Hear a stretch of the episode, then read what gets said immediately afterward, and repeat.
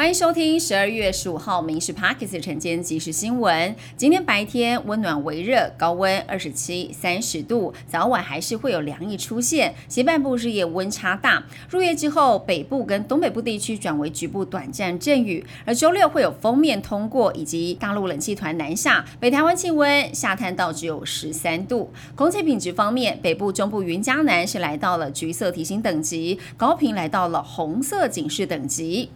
新冠肺炎跟一般肺炎分列去年国人十大死因的第三还有第四位。医师指出，社区型肺炎中最常见的致病菌是肺炎链球菌，在秋冬季节，呼吸道传染病的发生率增高。随着抗药性肺炎链球菌的增加，有效的预防就很重要。除了基本的卫生习惯，像洗手、戴口罩等等，还有就是接种疫苗也是非常关键的，才能够降低感染风险。新冠疫情爆发近四年，为了鼓励民众配合隔离措施，政府针对了被框列隔离者以及照顾者两大族群，给予一天一千元的防疫补偿金，排除确诊者。卫福部表示，防疫补偿金跟隔离天数是有关的。疫情第一年平均一人可以获得一万四千块，而最新累计两百六十四万件的申请案当中，一百九十五万件已经通过审查了，发出了一百零九亿元，但预估还是有数十万人还没有申请。一定要在二零二五年六月底前完成行政的程序。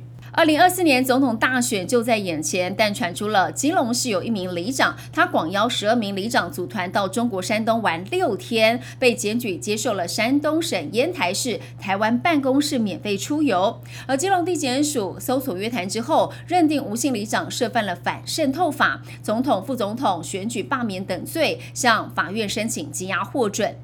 政府从二零一七年推动社宅政策，在明年底顺利达成二十万户的目标，下阶段是二零三二年会达到一百万户社宅。而内政部长表示，到今年十一月底，全国直接新建社宅数量来到了九点一二万，而未来八年，除了社宅直接新建的十三万户，总量增加到二十五万户之外，再搭配包租代管二十五万户，还有租金补贴的五十万户，预期总量可以满足一百万户的民众。